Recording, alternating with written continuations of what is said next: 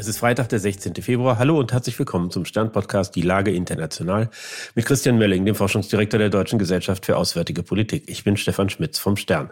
Guten Morgen, Herr Melling. Guten Morgen, Herr Schmitz. Sie sind ja gerade in München bei der Sicherheitskonferenz. Das ist so eine Art Vollversammlung der Community, der Verteidigungspolitiker und Experten. Wie groß ist da die Sorge, dass Donald Trump bei einer Rückkehr ins Weiße Haus die Europäer allein lässt? Also die Sicherheitskonferenz hat ihre Agenda Gott sei Dank jetzt nicht nur auf Donald Trump abgestimmt. Klar wird das bei den Gesprächen, äh, die außerhalb des normalen Konferenztrubels stattfinden, wird das sicherlich ein Gegenstand der Gespräche sein. Das haben wir gestern Abend ja auch schon gehabt. Aber die, wie soll man sagen, die Nachrichten sind sehr unterschiedlich. Ne? Also es gibt die einen, die sagen, nee, nee, der will nur einen Deal machen. Also ich rede jetzt mal nur das, was, was die unterschiedlichen amerikanischen Counterparts sagen. Man kann das mit ihm verhandeln. Die anderen sagen, und das würde ich unterschreiben, naja, selbst eine zweite Amtszeit Biden wird bedeuten, dass die Europäer mehr machen müssen. Also mehr ist, mehr ist in jedem Fall richtig. Man kann damit nicht, nicht falsch liegen. Ich denke auch, dass es wichtig ist, sich dann nicht so eurozentristisch aufzustellen und zu sagen, der Trump, der guckt nur auf uns und der will uns einen reinwirken. Also die Amerikaner oder wenn Donald Trump an dem Sicherheitsversprechen der USA rütteln würde innerhalb der NATO, dann rüttelt er automatisch auch an allen anderen Sicherheitsversprechen, die die Amerikaner anderen Staaten gegeben haben, Richtung Asien etc. etc. Das hätte quasi eine globale Glaubwürdigkeitskrise für die Amerikaner als Folge. Und da müssen sie Europäer sich mal nicht so wichtig nehmen. Da gibt's andere, die, äh, die quasi mit in dieses Konzert wow, und jetzt haben wir ein Problem einstimmen würden. Und ich glaube, daraus erwachsen im Grunde genommen auch neue Möglichkeiten. Die Baseline ist ähm, zwischen himmelhoch jauchzen und tief betrübt liegt irgendwo eine, eine gangbare politische Realität. Und ähm, wenn man sich jetzt schon auf Trump einstellt, dann heißt es aber auch, dass man sich darauf einstellen muss, dass man mit ihm arbeiten muss, weil man kann nicht sozusagen sagen, der Donald ist doof und jetzt äh, halten wir erstmal für ein paar Jahre die Klappe und machen gar nichts. Wobei Sie da dem Trump natürlich schon eine gewisse Rationalität unterstellen, dass er zum Beispiel berücksichtigt, was sein Handeln für Folgen auch mit Blick auf Asien hat. Da wäre ich mir gar nicht so sicher. Das andere ist natürlich richtig. Wenn er Präsident wird, muss man mit ihm arbeiten, aber man muss natürlich sich auch darauf vorbereiten. Wir sehen ja jetzt schon, dass es in Europa eine Diskussion darüber gibt, ob wir eine europäische Atomwaffe brauchen. Was halten Sie davon? Ist das äh, praxisfern, Wahlkampf oder ist es eine echte Perspektive? Also nochmal zu Donald Trump zurück. Da gebe ich Ihnen total recht. Ähm, also man sollte von ihm als Person nicht erwarten, dass er er vertrauenswürdig ist. Der hat ja in der Vergangenheit viel Anlass dazu gegeben, wo er gesagt hat, naja, ich nehme jetzt euer Geld, aber im Grunde genommen äh, an meine Versprechen halte ich mich sowieso nicht. Also da steht er auf der andere, steht er auf der gleichen Ebene wie andere. Deswegen haben wir jetzt ja auch so ein bisschen diese Diskussion um eine europäische Dimension bei der nuklearen Abschreckung. Das ist übrigens auch hier auf der Münchner Sicherheitskonferenz eines der Themen, das habe ich den Eindruck mit am höchsten hängt oder im Vergleich zu den, zu den letzten Jahren sehr, sehr hoch hängt. Was aber auch zeigt, das ist kein Thema, das Donald Trump ausgelöst hat. Zu Ihrer Frage, gibt es eine, eine Perspektive? Das ist jetzt, jetzt die Phase, wo das ausgelotet wird. Ähm, diejenigen, die sich bislang aus der Politik dazu öffentlich eingelassen haben, also Finanzminister äh, und SPD-Spitzenkandidatin, sind jetzt nicht diejenigen, die an der, an der Spitze der Diskussionsbewegung stehen, so würde ich das mal sagen. Es zeigt aber, glaube ich, auch, das ist mir fast noch wichtiger, was für eine hysterische Debatte wir über solche Themen in Deutschland haben können. Dass wir dann sofort über die deutsche Bombe und solche Sachen sprechen und sagen uns, ey, das ist weit von dem entfernt, was überhaupt nur realistisch ist. Was realistisch ist, das ist das, was jetzt ausgelotet werden muss. Und ich stimme da dem Verteidigungsminister zu, dass man das jetzt nicht sozusagen in aller Öffentlichkeit als erstes diskutieren wird und mal sozusagen Vorschläge zur Abstimmung geben wird, das heißt aber auch, und da stimme ich Ihnen wiederum nicht zu, das Thema triggert ja offensichtlich. Wenn man diesen öffentlichen Raum nicht füllt mit sinnvoller Diskussion, dann wird es halt total schräge Vorschläge geben, wie irgendwie wir kaufen tausend Nuklearwaffen von den Amerikanern, die nicht aktiv sind. Fragezeichen, was heißt das eigentlich? So und stellen uns die in den Garten. Das hilft natürlich auch überhaupt nicht. Das, das ist eher, das dient eher der, des, dem Anheizen dieser Diskussion also da muss auch Politik sich im Klaren sein, dass, dass äh, der öffentliche Diskurs nicht auf die Politik wartet, bis sie sich ausgekäst hat. Wobei ja natürlich ein realistisches Herangehen wäre, erstmal zu schauen, was haben die Europäer denn überhaupt? Was haben denn die Franzosen und was haben die Briten und was taugt das?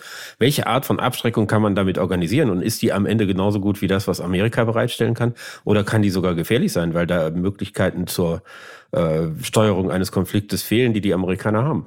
Äh, absolut, da gebe ich Ihnen recht. Das ist genau das, was man jetzt anfangen muss auszuloten und wo man auch gucken muss, wenn die Europäer Eine andere Form, also eine der Möglichkeiten ist ja quasi parallele Strukturen aufzubauen, die redundant zur NATO sind, dann schrittweise die NATO-Strukturen ersetzen könnten, sowas in die Richtung. Also man muss auch mal sagen, Deutschland hat seine Abschreckung innerhalb der NATO organisiert. Das heißt nicht nur, dass da die kleine Atombombe liegt, das ist nicht das Thema, sondern dass die ganze Frage, was passiert wann und wer entscheidet, ist für Deutschland innerhalb der NATO geregelt. Und dass das geregelt ist, ist für alle total wichtig, weil im Nuklearbereich gilt eines als Gift, das ist ein übermäßiges Maß an Unsicherheit.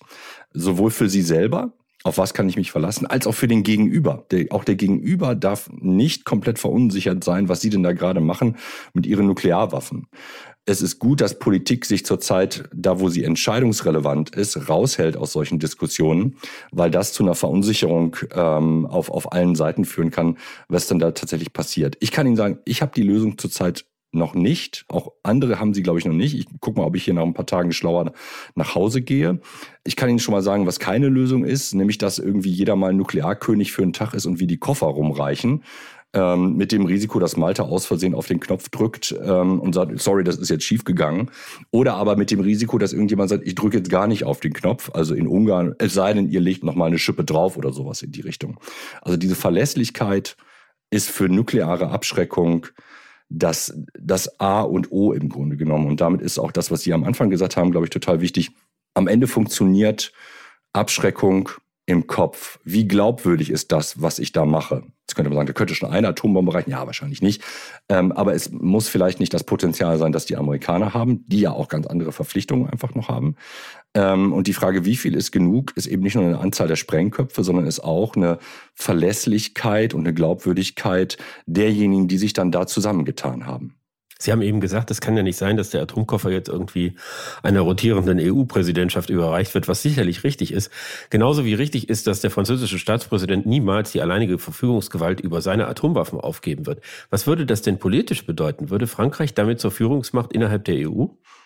Nee, das würden sie nicht werden, weil so viele andere Themen ja damit dann sofort zusammenhängen würden. Und die, ne, die Führung haben sie dann, wenn sie auch in dieser Führung anerkannt werden. Und Klar würde das sozusagen eine solche Verfügungsgewalt würde viele Dinge ändern. Frankreich könnte aber zum Beispiel auch, ohne dass das jetzt sozusagen großer Konsens ist, schon mal sagen, naja, wir dehnen unseren nuklearen Schutzschirm ähm, auf, einen, auf die Europäer aus für bestimmte Fälle. Ähm, das könnten sie natürlich schon machen. Wird das dann dazu führen, dass die Staaten eher verunsichert sind oder versichert sind?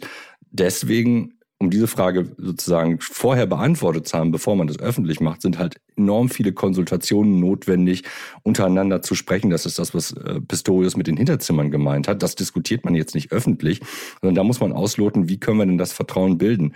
Es ist ja zurzeit so, dass das Vertrauen alleine nur unter Deutschland und Frankreich nicht wahnsinnig groß ist. Ne? Und die Frage ist, hilft jetzt die kurze Krise, die Donald Trump ausgelöst hat, hilft auch die Perspektive, dass die Amerikaner langfristig nicht da sind, in, wieder in die Spur zu kommen und zu sagen, was kann Europa denn alleine machen und was muss es machen, ohne dass dieses alleine bedeutet, es ist unabgestimmt mit den Amerikanern. Ne? Was auch immer sie jetzt sozusagen an Europa nach vorne schieben, um die Amerikaner zu entlasten, darf kein Vakuum lassen, sowohl für ihre eigene Sicherheit nicht, als auch für die Versicherung des Gegenübers, also Russland vor allen Dingen hier in der Hinsicht, nicht, dass sie jederzeit einsatzbereit sind. Ne? Also es kann zu viel geben an nuklearer Abschreckung, es kann auch zu wenig geben. Was es aber auf alle Fälle auch gibt, und das ist für Deutschland wichtig, ist, es gibt viele Möglichkeiten, die jenseits des Nuklearen noch liegen, wo wir Hausaufgaben haben, die wir erstmal erledigen können, ohne dass wir uns jetzt als Deutsche mit dem 2 plus 4 Vertrag, unserer Vergangenheit und sonstigen völkerrechtlichen Verträgen anlegen müssen. Vielleicht noch ein Ding zur Klarstellung. Sie sagen, wenn wir versuchen, eine wie auch immer geartete europäische Abschreckungskomponente zu organisieren, muss das so passieren, dass es nicht als Misstrauensvotum gegen die NATO und deren nukleare Abschreckung aufgefasst werden kann. Also dass man sozusagen in dem Prozess nicht unglaubwürdig macht, was wir bislang haben. Nee, genau, denn Sie haben ja so eine, das ist eigentlich das Kritische. Ich glaube, wir haben das vor zwei, drei Jahren auch schon mal beschrieben, dass Sie im Grunde genommen so eine Übergangsphase managen können. Es gibt ja jetzt ganz viele, die, die, die sagen, was der Endstatus sein ist, sein kann. So, so ne, also 1000 oder ein Koffer oder was auch immer das ist. Das Kritische ist die Übergangsphase von dem Status jetzt in diesen neuen Status. Und das müssen Sie beschreiben. Das heißt, was auch immer für ein Ziel Sie ausgeben, das ist total einfach äh, da einfach eine, eine Nummer in den Raum zu stellen oder eine, eine, die Europäer müssen Das Komplexe ist, okay, wie kriegen wir denn die Europäer dahin? Wer sind die Europäer?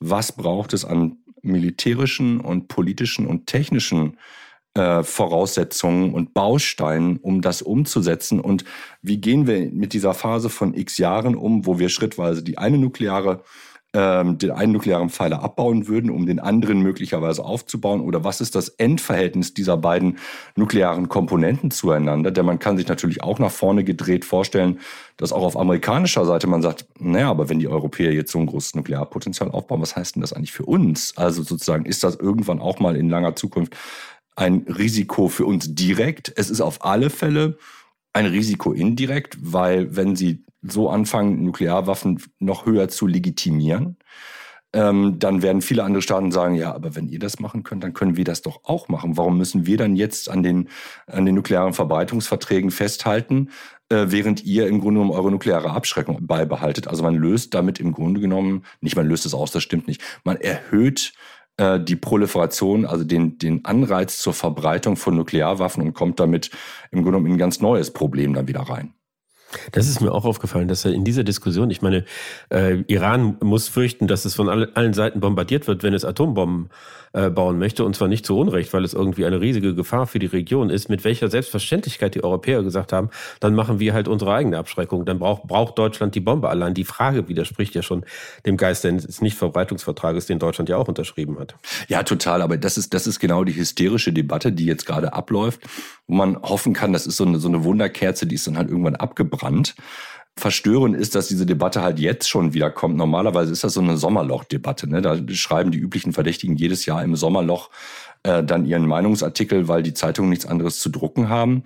Ähm, ich glaube, es ist ein, ein Ausdruck für die Zeit, in der wir leben, dass diese Diskussion sehr schnell immer wieder hochkommt. Es ist auf der anderen Seite auch richtig, weil wir tatsächlich jetzt nicht mehr in 2016, 17 sind, als Donald Trump das erste Mal angetreten ist, sondern wir haben jetzt eine Situation, wo von der amerikanischen Schutzzusage und von den Europäern enorm viel abhängt, auch für die deutsche Sicherheit. Ne? Und auch wenn man das so nicht zurzeit gut verbalisiert wird.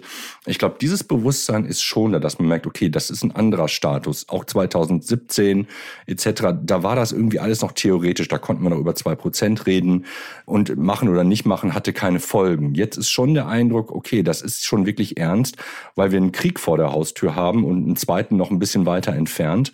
Und, und Szenarien wie Taiwan, die halt auch nicht darauf warten, bis der eine Konflikt abgeschlossen ist, es ist gleichzeitig aber eben Ausdruck einer gewissen, was ich mir noch schreiben soll, Infantilität ist unfair. Unsicherheit oder nicht vorhandener Souveränität in dem Umgang mit, mit diesen Fragen, wo man einfach sagen muss, das ist schon fast populistisch zu sagen, Deutschland braucht eine Bombe oder sowas in die Richtung. Und überhaupt, und dann die Leute alleine zu lassen und zu sagen, ja, jetzt, ne, jetzt kommt mal darauf klar und sagen muss, sorry, also es ist so voraussetzungsvoll und so absurd, ähm, äh, das einfach so isoliert in den Raum zu stellen, da muss sich so viel anderes ändern das ist, das ist wirklich undurchdacht. Ich danke Ihnen, Herr Möllin. Ich danke Ihnen, Herr Schmitz. Das war die Lage international. Die nächste Folge gibt es in einer Woche bei stern.de, RTL Plus und überall, wo es Podcasts gibt. Herzlichen Dank und ich hoffe, Sie sind nächsten Freitag wieder dabei. Ein schönes Wochenende. Bis nächsten Freitag. Ciao, ciao.